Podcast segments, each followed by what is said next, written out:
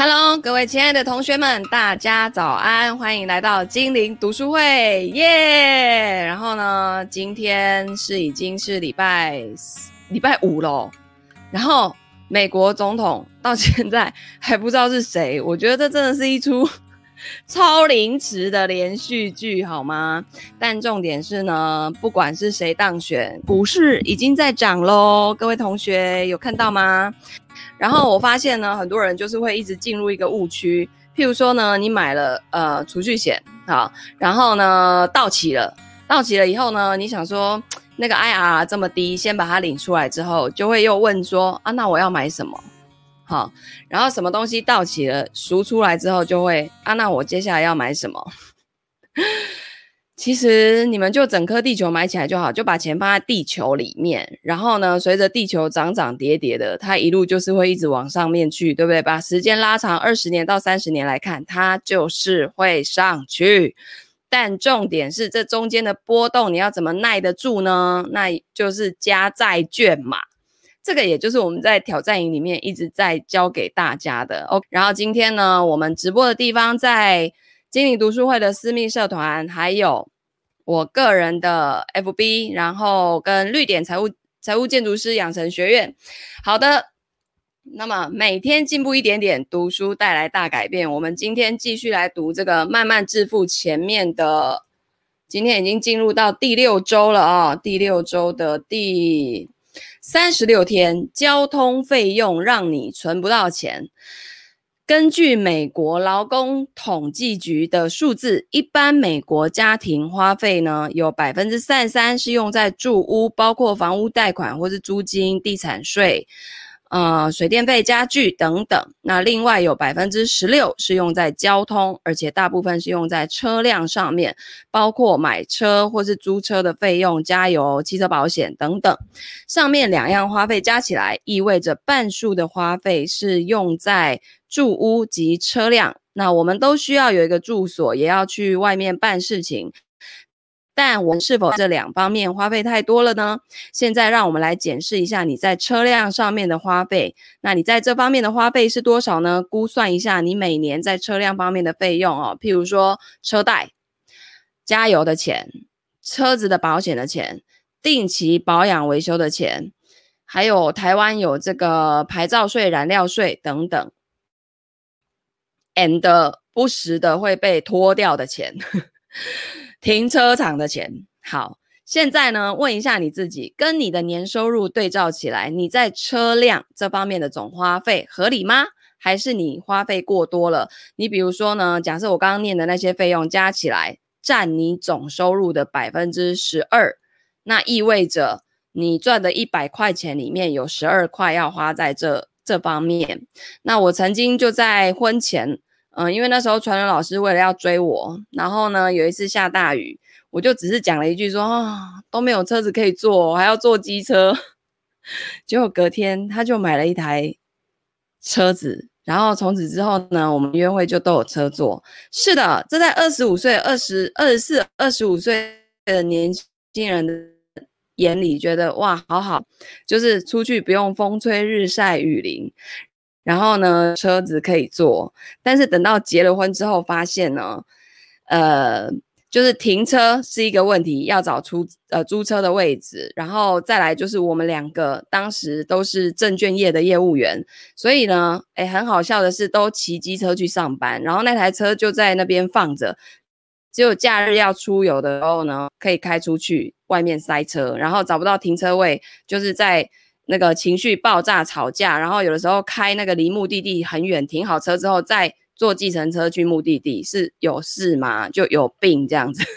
然后，然后呢，那一台车我算过，从车贷到停车费到加油到保险等等的，每个月大概要花掉我们一万到一万五之间不等的钱。然后那时候我跟传文老师刚结婚，就是都刚进入证券业的那些菜鸟。大概就是二十五 K，扣完劳健保，实拿大概二十三 K，反正我们两个薪水加起来就是五万，然后要扣掉一万到一万五再养这一台车，真的是不是有病？你们说？然后呢，再来就是它的使用率又很很低，之后也没小孩，我就不知道要那台车干嘛。总之呢，最后我们就是把那台车处理掉之后，天哪，那台车的花费真的可以直接拿来养一个小孩了。所以，就如果我们是住在台北、台北市或者新北市的人，我真的觉得有没有车，看你自己的那个工作的习惯。有些人他就是习惯要一直呃。需要开车上班，可是对我跟传文老师来说，我们是很多大众大众运输工具就可以解决的。后来真的觉得车子是很没有必要的，然后再加上传文老师他脑部开过刀，所以后来我也不太喜欢他去开车。然后我们家就一直没有车，诶，到现在。然后我们都是呃，譬如说要出游的时候，就是租车，然后直接还租一个司机，然后载我们到处去玩的那一种。然后呢，嗯，譬如说去南投，然后我们就是搭高铁到台中，然后在在台中站直接租车子，然后开进去南投，然后玩了几天之后呢，再开回高铁站还车，然后四十诶三十九分钟就直达板桥。所以我真的不不知道，就我们家的情况来讲，要车到底要干嘛？真的省超多钱的，然后你有一台车，你又会不时的担心它要诶、被刮到啦，然后又要被拖走啦，就很烦呐、多一个挂碍在那边，所以我真的觉得，因为我的潜意识里面就没有要一台车，所以我们家就真的一直处于没有车的状态，然后也没有为我们带来很多大的不方便啊。反正这年头钱可以解决很多事情嘛，你要出去玩。钱花下去，你要租什么车没有，对不对？你要租那个很厉害的超跑也是有啊，就看你要不要而已啊。所以我真的觉得不要被这些东西给绑架，除非啦，你真的是住中南部，然后没有车，真的就是寸步难行。然后或者是说你的工作，你可能要台北市，然后跑桃园，然后跑什么宜兰，然后那种才有必要去养一台车。否则我真的觉得现在的大众运输交通工具真的很方便呢，对不对？而且那个。呃，我们现在捷运月票一个月多少啊？一一多少？一二八零还是多少？哎，给你做到饱，哎，对不对？哎，好，这就可以去运用啦。那当然啦，除非以后，譬如说我搬到那个华城特区，然后 距离市区很遥远的那个，真的就可能需要自己有一台车吧。但 想到自己要开车，就还是觉得累耶，就。这样子是不是连司机都要一起？好，好，你看就花费又会变多。好，那没关系。好，接下来呢，我们就要进入这个第二章，不，呃，不是不可撼动的财务自由的第二章。OK，金融市场的冬天究竟何时会来？那这一本书哦，呃，最近 Tony Robbins 又出了一本 The Path，那就是跟他的这个他前面提到的这个呃 Peter 什么。就是那个人一起又合写了一本书，那他们其实写这本书是为了金融市场的冬天来临，该如何做准备来去告诉大家的。因为 Tony Robbins 他说他在零八年的时候，他的一些嗯客户也好，或者是学员也好，都经历了很大的焦虑跟挫折感，然后他就是不希望大家再经历那样子的呃再来一次就对了啦，所以。所以呢，那种恐慌是会让人家觉得很难过的，所以他就在这几年呢，疯狂的去拜访一些投资领域的专家哦，然后这些专家呢，都是在你如果在金融业够久，或者是说你在投资理财这个领域涉猎的够久的话，你一定都听过哦，像这个 Ray Dalio 啊，然后这个嗯，巴菲特啊，然后或者是这个指数基金的创办人那个约翰伯格先生等等这些。呃，很厉害的一些大咖们哦，然后他把它总结了下来这本书。那那个 The Past 里面，我就因为它现在只有原文版，然后我这几天在看那一本书，它里面就写到说，金融服务产业 is broken。然后原因是因为呢，一个人他要搞好他的财务呢，他必须要认识什么，在银行里面的。然后，譬如说，还要有会计师，然后可能要有这些律师，呃，一般人可能用不到哦。但是呢，保险的这个，嗯，agency 那个叫做什么？保险的 agency 中文是什么？嗯，反正就是卖保险的业务员，好，然后跟跟那个证券的，就是你要搞好你的财务，你要跟好几个人。就是去去变成你的整个财务要。拆成好几块，然后呢，股票的归股票，保险的归保险，什么什么归什么。然后呢，他说这个东西呢，全部他们说全部合起来会发现它不是一个系统，而是四分五裂的一个拼图，拼起来不是一块完整的图。然后呢，重点还在于 这一些这一些人，他们背后销售的东西，并不是以客户的利益最大化为前提，而是他们自己的佣金最大化为前提，然后还要去做很多的。嗯，目的性的误导，就就是他那个那那一篇文章里面，就那本书里面提到的这些东西，我觉得天哪，他们写的好实在哦，真的就是血淋淋的。然后重点是，他们说客户去做完这些东西之后，他其实是会搞得更混乱，就是没有一个人可以真正看清楚自己财务的全貌，这是最可怕的。然后呃。这些产商品销售员，他们背后的目的都是要赚更多的佣金，所以，呃，很多人买完这些东西之后，并不会就真的到他们要的那个财富自由的那个样样貌啊。所以，对，我觉得这本书到时候中文版出来，我也来给他好好念一下，好不好？然后呢，这一本书跟这个那个钱啊，很厚厚的那一本啊，你们也可以去好好的读一下。好，第二章，金融市场的冬天究竟何时会来？七个财务自由事实，把你从对市场修正跟崩溃的恐惧中解放出来。呃，这边有一个 Peter Lynch，他所说的一句话，就是在股票市场赚钱的关键是不要被吓倒。好，力量呢，是塑造跟影响生活环境的能力，是创造非凡人生的动力。力量从何而来呢？是什么让让人变得强大？是什么激发出你在生活中的力量？人类在依靠打猎捕鱼跟采集果实为生的时候是没有力量的，因为人类当时完全是受大自然的摆布。每当冒险到野外打猎捕食的时候，人类随时都有可能被凶猛的野兽撕成碎片，或者被恶劣的天气给吞噬。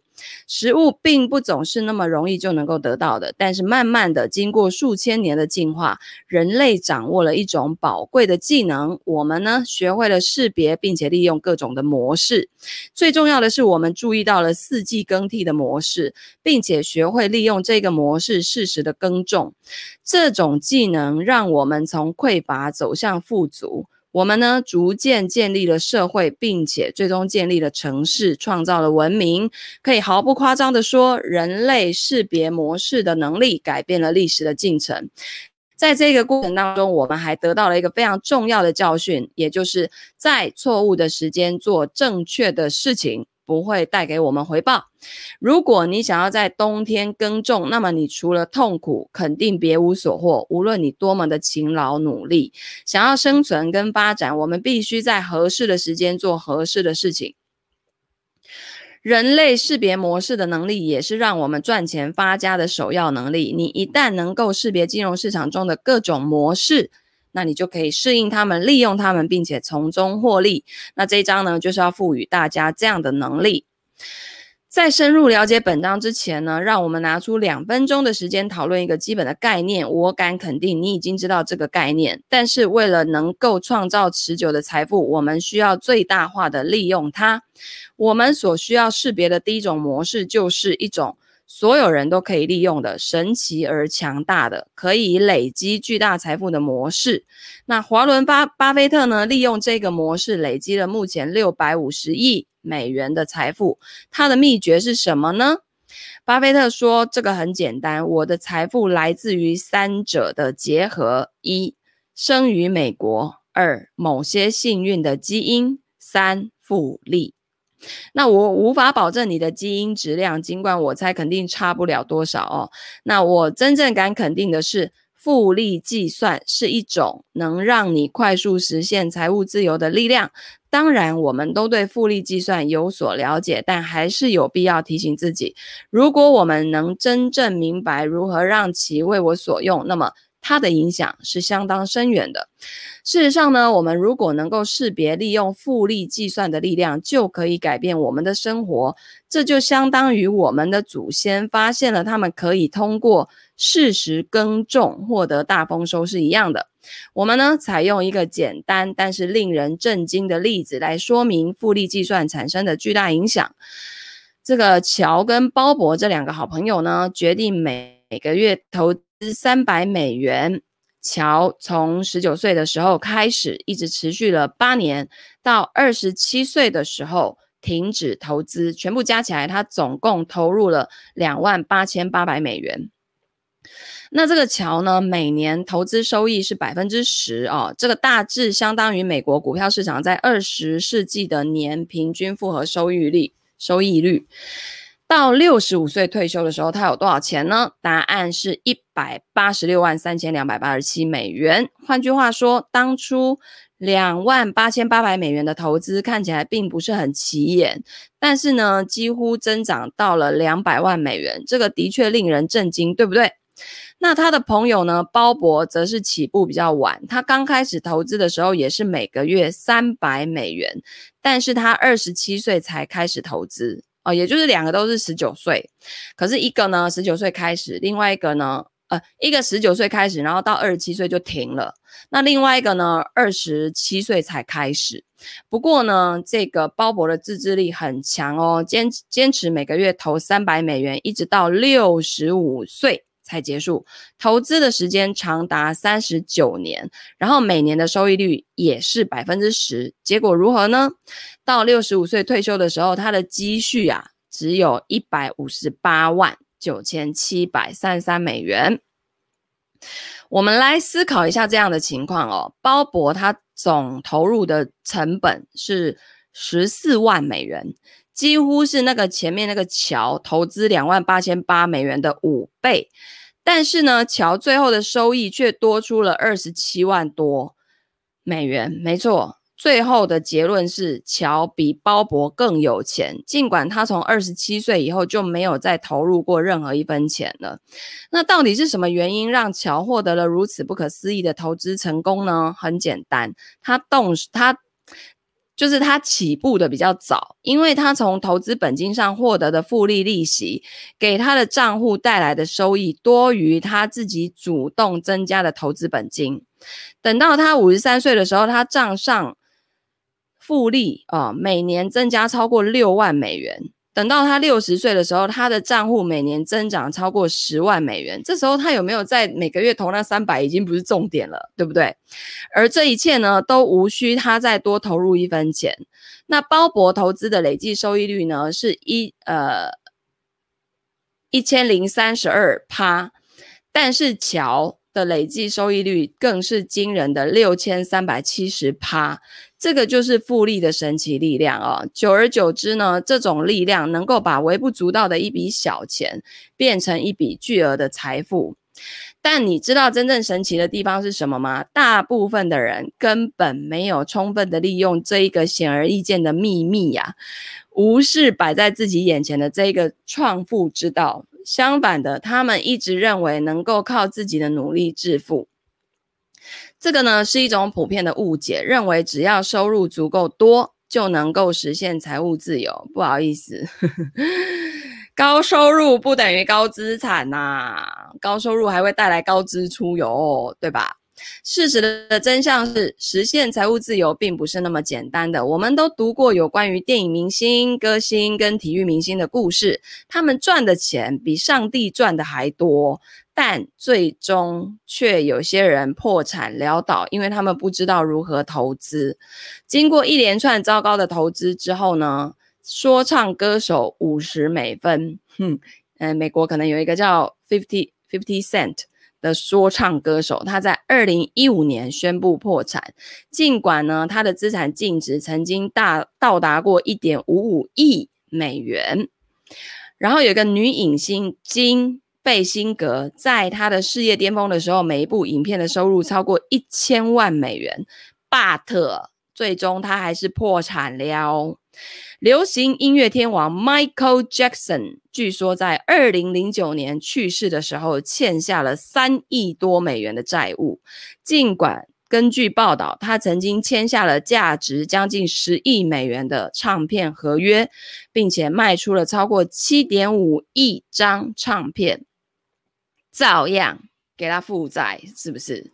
我们还可以看一下近期的一个例子哦，约翰尼·德普是好莱坞收入最高的演员之一，在过去三十年里面呢，透过主演像《加勒比海盗》这样的大片，以及担任像迪奥这样的奢侈品的品牌代言人，他的那个收入超过了六点五亿美元。但如今呢，根据报道，他深陷财务危机之中。尽管他声称这是自他这是由自己的投资经理们的无能。所造成的，但是投资经理们却将其归咎于他的奢华生活。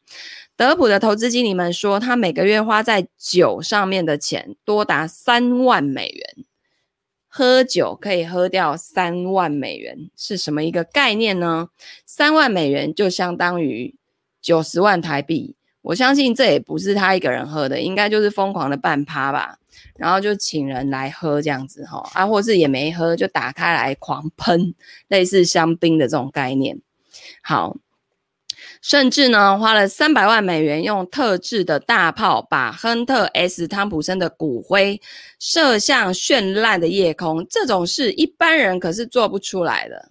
嗯，所以这种人应该是我觉得是那个吧，心灵比较匮乏。对，为什么要把骨灰？然后去搞一个大炮，然后射向空中，然后要花三百万美元，是在哈喽吗？好的，我们呢从这些事例当中能得到什么样的教训呢？人们永远无法透过自己的努力实现财务自由。致富的最佳途径是你拿出自己一部分的资金进行投资，这样子久而久之就能够获得复利。这个是你的致富之道，即使在睡觉的时候，复利也可以为你赚钱。这样子呢，你就可以让钱成为自己的奴隶，而不是让自己去成为金钱的奴隶。这样子，你就可以实现真正的财务自由。此时此刻，你可能会在心里面想：有道理，but。要想实现财务目标，我需要拿出多少钱进行投资呢？这个问题问得很好。我们在前面有提到过，为了帮助大家回答这个问题，我们研发了一款应用程序，你可以利用它计算出自己需要投资的数额。具体内容参见 www.unshakable.com。这个我再把它贴在我们的 读书会的社团里面好了。那个网站里面也挺多资料可以用的哦。每个人的情况都不相同，因此我建议你同你的跟你的投资顾问坐下来讨论一下你的具体目标以及如何实现这个目标。这个其实就是我们财务规划在帮客户做的事情哦。但是我提醒你哦，大多数投资顾问都会。过低估算你达到财务安全、独立跟自由所需要的钱。有些顾问会说，你的储备金应该是你目前收入的十倍，而另外一些更现实一点的顾问会说，需要达到目前收入的十五倍。换句话说，你现在的收入如果是十万美元，那么你需要一百五十万美元的储备金；如果你现在的收入是二十万美元，那么你需要三百万美元。这样子你明白了哈？实际上呢，你真正的目标应该是你目前收入的二十倍。啊，也就是譬如说，假设现在年收入是一百万好了，那一百万的二十倍是两千万啊，也就是你有一个这样的本金储备金啊，会是比较 OK 的啊。好，因此呢，如果你现在的收入是十万美元，那么你需要。你将会需要两百万美元，这听起来好像很多，但是别忘了，我们的朋友乔只用了两万八千八百美元就实现了这个目标，并且我敢打赌，在未来投资的过程中，你赚到的会比这个还要多很多。你在《钱》这本书里面可以读到跟这个有关更详细的内容，这本呃。该书中有整整一章是关于这个主题的。那我在那本书里面呢，介绍过，在看到这么大数额的金额的时候，人们很容易感到惊讶。但是呢，当从一个比较容易达成的目标开始的时候，你就不会感到那么吃惊了。例如说，你的首要目标可能是财务安全，而并非完全的财务独立。所谓的财务安全，就是你可以。呃支付得起自己的房贷、饮食，然后这这个公共事业费、交通费、保险费，完全不需要再出去工作，你会感觉如何？你肯你肯定会觉得很棒，对不对？好消息是呢，达到这一点所需的金钱啊，通常不到最终财务独立所需金钱的百分之四十，而实现财务安全这个目标是比较容易的。一旦呢实现了这个目标，你就积攒了强大的动力，再高的一些数额也不会令你令你感到紧张，因为你已经有底气了。好，但是呢，怎么去实现这个目标，其实是最难的。大部分人的第一步起步就是最难的。然后，通常你金字塔的那个底啊，打扎实了之后，后面一层一层盖上去就快了。好，但是呢，怎么实现这个目标？首先，你必须进行储蓄投资，要成为一名资产的所有者，而不仅仅是一名消费者。双十一又要到来了，你买的是资产，还是负债呢？你买的东西是后面可以为你再带来现金的流入的，还是买完之后现金要一直流出去的呢？这个你要自己好好想清楚了哈。好，你先从收入当中呢拿出一定的比例资金，将其自动从你的工资或者是银行账户中去扣除，用来支付给自己。这将建立起你的自由基金，成为终身收入的来源，可以让你无需再出去工作。我猜你可能已经这样做了，但是你或许应该要提高一下这个资金的比例了，由原来储蓄收入的百分之十提高到百分之十五，或者是从百分之十五提高到二十。对于有些人来说呢，现在拿出百分之十的收入可能不大现实，因为你目前所处的人生阶段，或者需要你偿还助学贷款，或是有人是需要你对自己的家庭或者生意承担重大的责任。无论你的处境如何，你都要去迈出你的第一步，开始行动起来。有一种方法被证明是行之有效的，这种方法呢，被称为储蓄更多，投资更多。对此呢，我在前这本书里面的第三部分有过详细介绍。一开始你可以只储蓄收入的百分之三。然后呢，慢慢的去增加到十五或二十。那现在呢，你已经有储储蓄资金了。接下来你应该往哪里投资，以获取最大的收益，从而争取尽快实现理财目标呢？通过长线投资啊，获取复利收益的最佳投资机会来自于股票市场。在第六章当中，我们将探讨整合包括其他资产形式在内的多样化投资组合的重要性。但现在呢，我们将重点探讨股票市场。为什么呢？因为这是一片投资的沃土，就像我们的祖先一样，我们要把种子播在播撒在能为我们带来巨大丰收的土地里头。所以，股市就是那一片土地。那我们都知道呢，股票市场让数以百万计的人变成了富翁。在过去二十年里面，尽管股市出现了很多的起伏波动，但是呢，它一直是价值投资者创造财富的最佳领域。但是呢，你需要理解这个市场模式，需要把握适当的时机。本章就是关于这方面内容的。今天呢，所有人头脑中最重要的投资问题是什么呢？根据我的经验，我们几乎都在找。同一个问题的答案就是：我到底要把钱投向何方啊？这个也是我们最多同学的问题，对吧？回答这个问题呢，最近变得日益紧迫，因为所有的答案似乎都不甚令人满意呀。在利率这么低的年代啊，把现金放在储蓄账账户当中是没有任何收益的。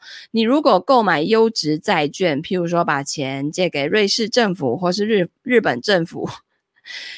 就会得不偿失。有一个笑话说的是，如今那些传统意义上的安全投资带来的是无收益风险，哼，而不是无风险的收益哦，是无收益的这个风险哦。好，股票市场的情况如何呢？来自全球的数千亿美元资金涌入美国股票市场，很多人将这个市场视为动荡世界中相对安全的避风港。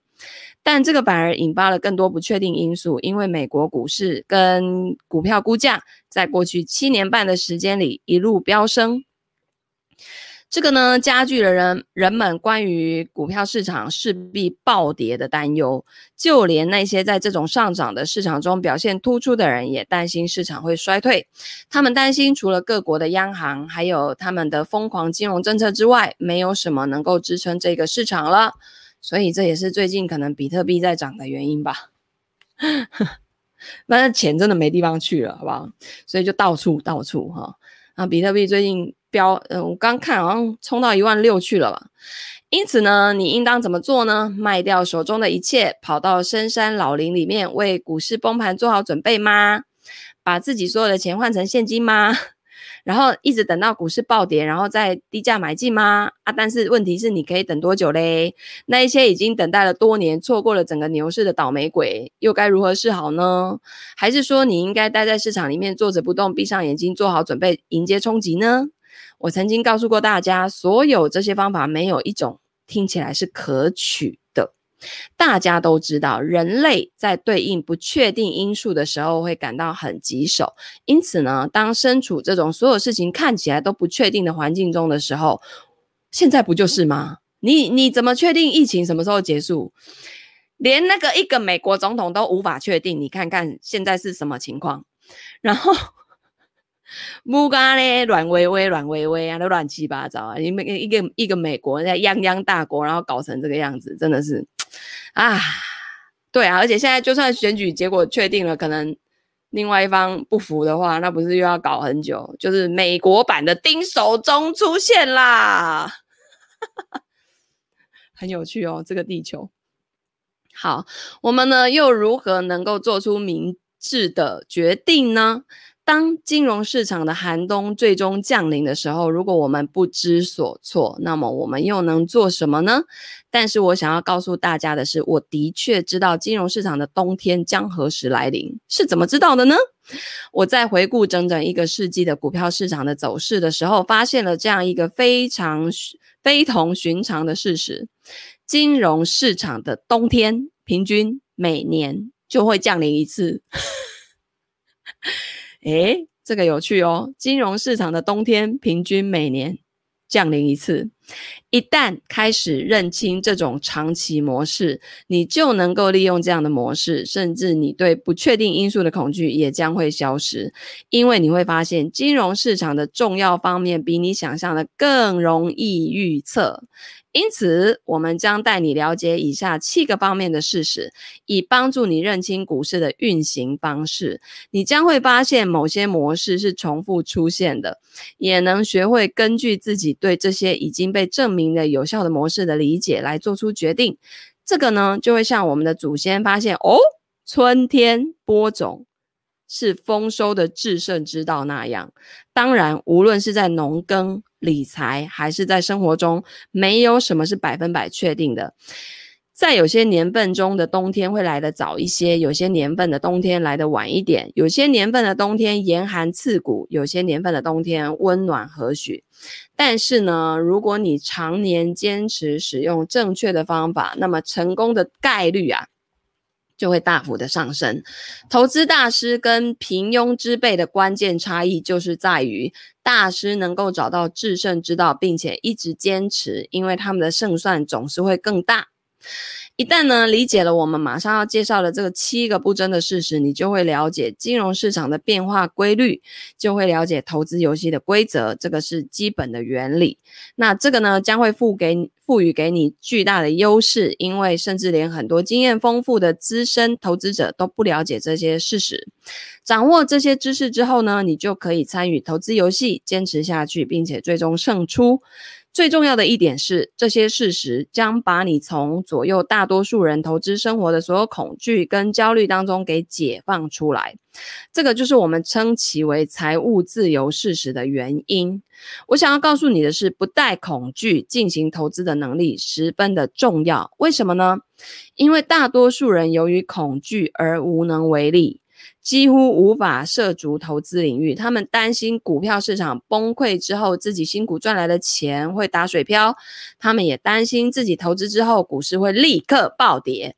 担心自己会受到伤害，因为他们不清楚自己在做什么。但是，那个正如你马上会发现的那样，一旦你理解了我们将在随后几页中介绍的那些事实，所有的这些恐惧呢，很快就会烟消云散。但是在开始介绍之前，我要先简短的呃解释几个投资的术语哦。市场从它的巅峰下跌至少百分之十，被称作市场回调，也就是拉回了哈、那这是一个十分平淡中性的术语，大多数人对这种体验的兴趣类似于对牙科手术的兴趣哈、那市场呢，从其的最高点下跌至少百分之二十的话呢，就被叫做熊市。我们先一起看几个有关市场回调的令人惊讶的财务自由事实，然后再把注意力转到熊市上面去。最后呢，我们将介绍其中一个最重要的事实：最大的危险不是市场回调，也不是熊市，而是退出市场。是的，你把雪球搬离开坡道之后，雪就开始慢慢融化啦。所以你那个整笔钱撤出市场，然后在那边观望，等到那个合适的时机点再进场的这个举动，是最大的危险诶。哇哦！股市事实一：从一九零零年开始，市场回调平均每年出现一次。再来，我来先把这几个事实念完。股市事实二：在所有市场回调当中，转变为熊市的不超过百分之二十。股市的事实三：没有人能够一贯准确的预测市场涨跌。预测嘛，预测预测就是什么不准。你看多少人预测这一次川普会当选，结果嘞，嗯，这些名嘴是不是又要重讲一遍，然后还要讲的跟真的一样？好、哦，还要把自己前面讲的通通先推翻掉？你说做人需要这么辛苦吗？你累不累？是不是？股市事实四。尽管可能出现许多短期下挫，但从长远来看，股票市场是一直上涨的。股市事实五：历史上熊市每三到五年就会出现一次。然后呢，股市四十六：牛市会变成呃，熊市会变成牛市，悲观会变成乐观。再来，股市四十七：最大的危险就是退出市场。好的，所以呢，第二第二章呢，他就在讲这些东西啊、那股市四十一，从一九零零年开始呢，股市回调平均每年出现一次。你是否有听过权威人士在美国全国广播公司财经频道，或者是微软全国广播公司的节目当中谈论股票市场呢？他们能让股市听起来非常富有戏剧性，这是不是很神奇呢？他们热衷于谈论股市的波动跟混乱，因为对股市的恐惧会吸引你来听他们的节目。他们不断的分析预测者预测的。能引发市场混乱的各种短暂的危机，其中可能包括中东地区的动荡局势、石油价格暴跌、美国债务评级下跌、财政悬崖、预算僵局、僵局、英国脱欧、中国经济减速以及其他所有能刺激观众的讯息。顺便提一下，如果你不明白这些事情，也不用担心，因为呢，其实这些专家当中，大多数人也都不明白，只是讲的跟真的一样，讲的他们跟那个川普很熟，讲的。他们跟这种各种事件，好像他们就身历其境那种感觉一样哈、哦。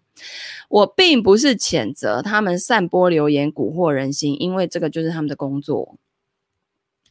但是对于我们来说，所谓的专家之言啊，其实根本没那么令人兴奋。其其中许多内容只不过是虚张声势、故意炒作，为的就不是要让，就是让你不要转台。但问题是呢，所有这些喋喋不休的胡言乱语，这些所有夸张的表演跟所引发的各种情绪，是很难让我们静心下来、静下心来思考问题的。当听到这些专家非常严肃的谈论股票市场有可能回调、崩溃或是出现危机的时候，我们呢很容易产生焦虑，因为这听起来仿佛天就要塌了一样。这个有可能，这可能呢。有助于制作收视率高的电视节目，但我们绝不能根据恐惧来做出投资决定。因此，我们应当尽可能的把感情因素投从这个投资游戏当中抽离。不要受所有这些噪音的干扰，而要专注于真正重要的几个关键事实。例如说，从一九零零年开始，市场回调平均每年会出现一次。我在第一次听到这一点的时候，就是真的有给他吓了一跳哈。仔细想一想，如果你现在五十岁，然后可以活到八十五岁，那么你有望经历另外三十五次的市场回调。换句话说，你要经历的市场回调次数，跟你的生日次数完全一样诶。为什么这一点很重要呢？因为它告诉我们，市场回调只不过是投资游戏中最平常的一部分。我们不应该生活在对它的恐惧当中，应该要接受它，把它看成家常便饭一样，就像春夏秋冬四个季节一样。冬天它就是会来，冬天来完，春天就是会来。不要在那边紧张兮兮。好，不仅如此呢，从历史上来看，市场回调的平均时持续时间只有五十四天，还不到两个月。But 人们会把恐惧无限放大，你说是不是很可爱？那大部分的回调呢，在你意识到之前啊，就已经结束了，好不好？你看没有那么恐怖，对不对？尽管如此呢，当身处回场是是呃，当身处市场回调的时期的时候呢，你可能会发现自己呢还是会忐忑不安，想要卖出股票，因为你急于避免可能遭受的更多痛苦。有这种想法的人，并不是只有你自己哦。这些蔓延的波动情绪会制造出一种危机心态。但是需要注意的是，在过去一百年间的回调期里面，市场呢仅仅平均下跌百分之十三点五趴。从一九八零年到二零一五年年底，市场平均下跌了百分之十四点二。个人资产蒙受损失会让人很难受，而这种忐忑焦虑呢，又会让很多人犯下大错。但大家需要记住的是，如果你坚持挺住，暴风雨可能很快就会过去了。股市四十二，在所有市场回调中转变为熊市的，没有超过百分之二十。当市场开始下跌的时候，尤其是当下跌超过百分之十的时候呢，很多人无法继续忍受损失的痛苦，开始抛售股票，因为他们害怕这种暴跌会变成死亡的漩涡。他们这样做难道不是明智跟谨慎的吗？事实上并非如此哦。事实证明，最终演变升级为熊市的市场回调不到五分之一。换句话说，百分之八十的市场回调不会变成熊市。如果你在市场回调期间因为恐慌而抛售变现，那么你很可能错过市场的回回弹。这就跟今年那个疫情直接 V 上去，然后最近不是又有一波下跌啊？总统都还没确定就又 V 回去了呢。一旦呢，你明白了大多数的市场回调并没有想象那么糟，那你就更容易保持镇定，抵制诱惑，不至于一有风吹草动就按。按动发射按钮。好，股市四十三，没有人能够一贯准确的预测市场涨跌。媒体一直在宣扬一个神话，就是如果你足够聪明，就能够预测市场走势，避开市场下行。金融行业也在兜售同样的幻想。经济学家跟来自大型投资银行的市场战略家，能准确预测标准普尔五百指数在年中的走势，就仿佛他们有一个未卜先知的水晶球或者敏锐的洞察洞察力一样。这以前哦，我在券商的时候啊，每次那种什么什么瑞银呃二零二一年投资展望，我就最爱去听。然后什么或者是那种什么个投信，他们对于接下来第四季展望，巴拉巴拉巴拉之类的。啊！可是说实在，听完之后我还是不知道接下来要怎么做。诶，即便他告诉我说，就是他们讲完，你会发现他们有讲跟没讲一样。诶，就是 我不知道。诶，没有人可以很明确的说接下来就是涨，接下来就是跌。然后大部分都是什么情况出现的时候会怎样，然后怎样的时候预估大概又会怎样。然后所以听下来我没有结论。可是大家又很爱听那个，然后实际上听完之后，大家还是不知道怎么做，就是。Hello, everybody 是在干嘛？不如拿去看剧吧，看剧还会让心情比较开心，对不对？好，那商务杂志的撰稿人呢，也喜欢像法国占星家诺斯特拉德马斯那样子，警告你市场崩溃即将到来，好让你主动订阅他们的刊物，以避免这种命运。他们中的许多人每年都会进行这种不祥的预测。偶尔也会预测准确，就像任何人都可能做到的那样。其实说穿了，即使带着一块表坏掉的人，每天也可能两次的告诉你准确的时间。废话嘛，反正你就一直说市场会大跌嘛，你就一直说会大跌，你就是站在大跌那一边。然后反正等到真正大跌的时候，大家就会说你真是先知啊！不好意思哦，其实他只是坚持说会大跌而已。然后真的大跌的时候就中了，是吧？好，然后呢？所以那个你带着坏掉的表，譬如说你的指针就是停在六点，那反正大家一直问，一直问，中间每一天总是会有两次是对的嘛，因为每天都会有两次的六点啊，早上六点跟晚上六点嘛。所以呢，这些自我标榜的预言家就利用准确的预测来推销自己，把自己吹嘘成市场时机的把握者。你除非深谙此道，否则你真的很容易信以为真，上当受骗。其中呢，也有一些人可能真的相信他们自己的预测能力，但更多的人只不过是油嘴滑舌的推销人员。因此，你需要自己做出判断，他们究竟是白痴还是骗子？我不好妄加评论。但我想告诉你的是，你如果想相信他们的预测，一定要提醒自己，想一想物理学家尼尔斯·波尔的那个名言：预测是相当困难的，尤其是预测未来。你知道以前我当营业员的时候，到最后我已经不听这些预测了。我看什么，你知道吗？有人专门在出那个，呃，就是那种农民历，然后是投资的农民历的，然后譬如说今天。是那个哪一个节气，然后然后适合做什么投资的？我到后面发现那个还比较准诶，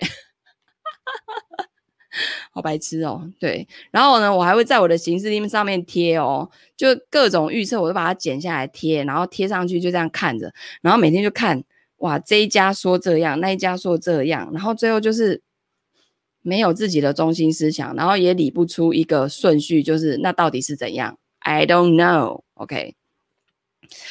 我不清楚你是如何看待牙仙或者是复活节小兔子的，但是谈到投资理财啊，最好的办法就是面对现实。我说的事实是，没有人能够一直准确的预测市场涨跌。如果你认为自己能够成功的把握市场时机，能够在恰当的时机进出市场，那肯定就是痴心妄想，好吗？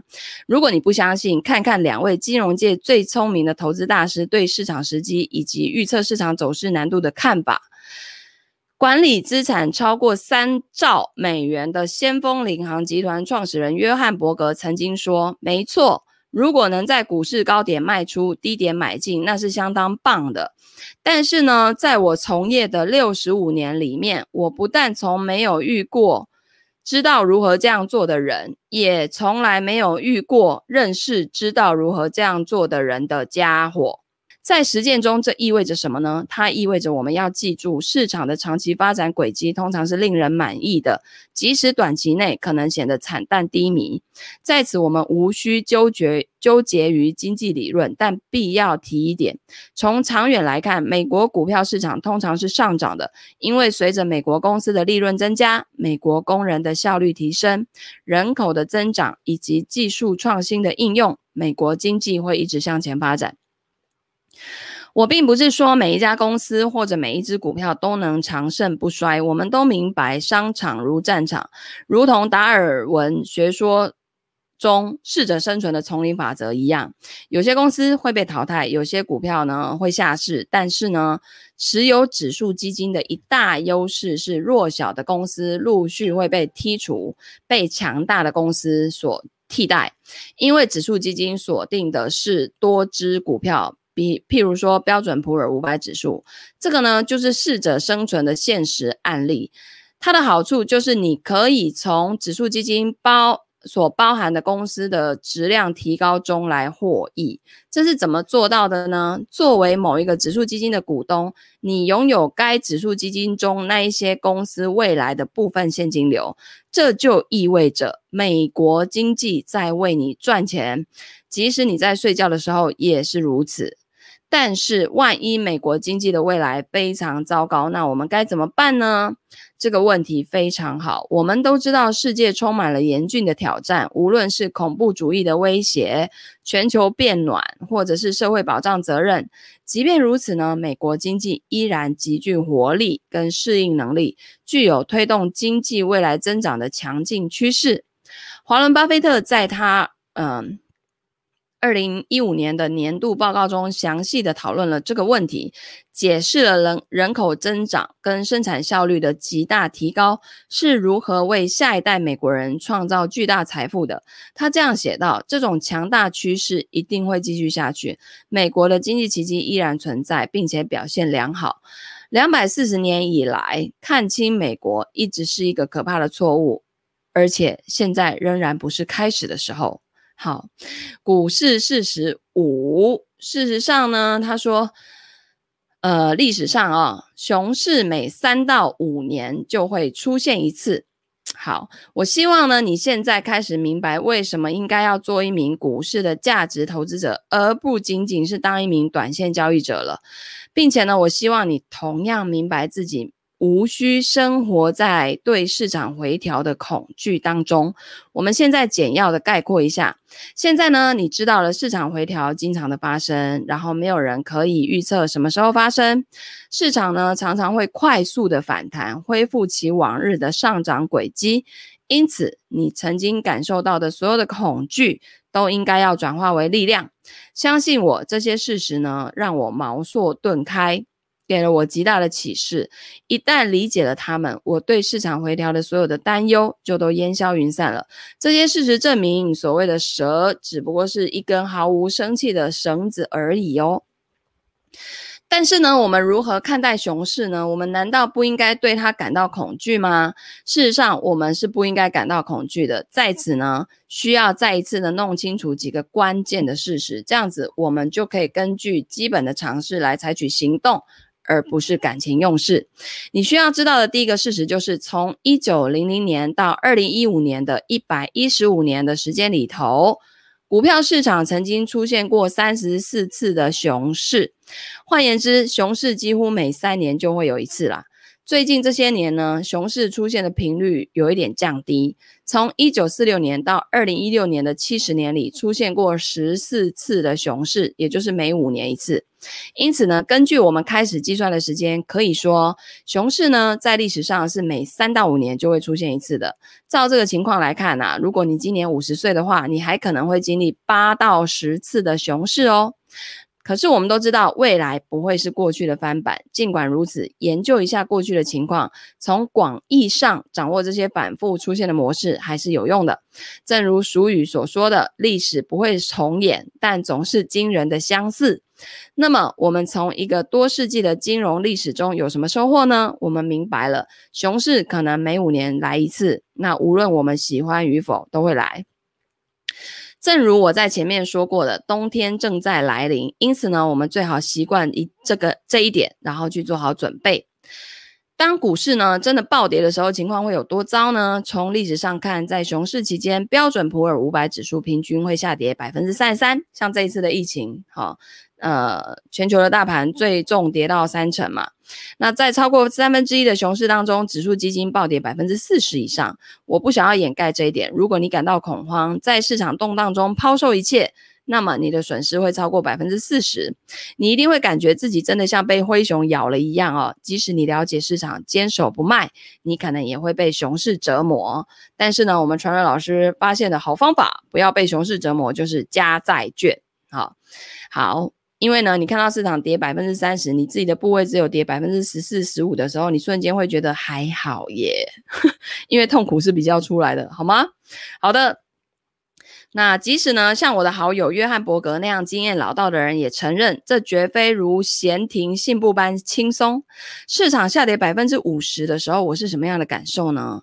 他说：“说实话，我感到很痛苦，仿佛万箭穿心一般。我该如何是好呢？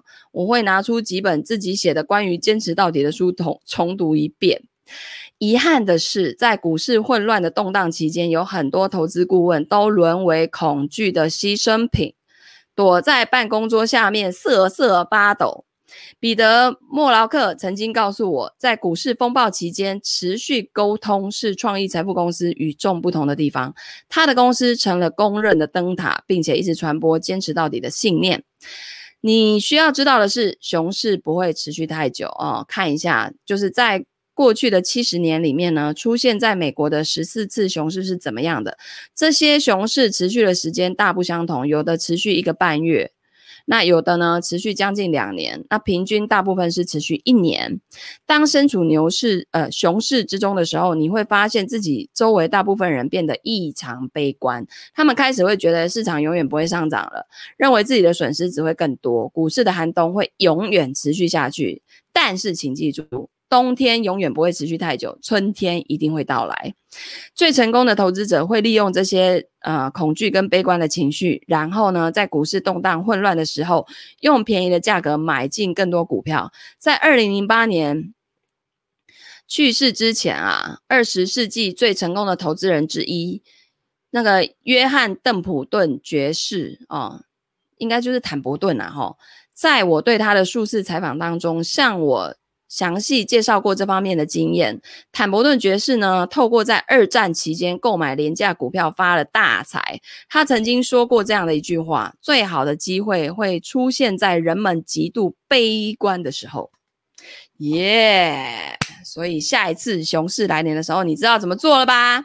好的，今天的时间呢，已经到了十一点了。然后呢，如果你喜欢听我读财经书籍，自我成长书籍，欢迎你按赞、留言、转发、分享给你喜欢读书的好朋友。